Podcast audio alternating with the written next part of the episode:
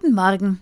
So, jetzt also Lockerungen. Die kamen jetzt irgendwie in dieser Ausführlichkeit etwas plötzlich.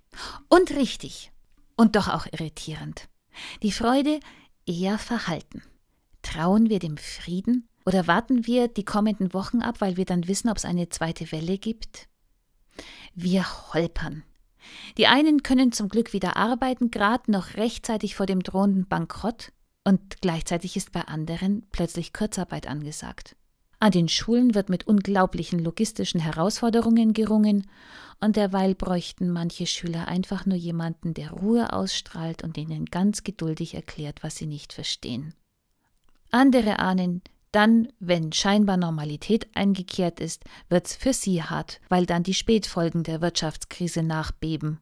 Wir erleben zurzeit alle das Gleiche und doch absolut nicht.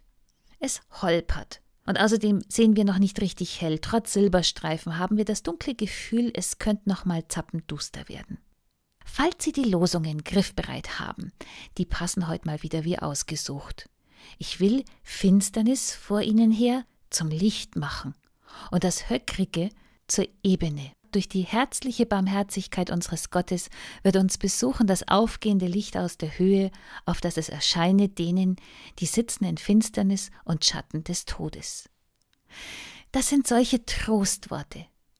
Und vielleicht auch gerade der Grund für unsere Zurückhaltung, denn wir Christen haben gelernt, das wahre Heil der Welt kommt durch Gott und auf eine andere Weise, als die Welt es denkt. Und das lässt uns die Tiefen anders ernst nehmen.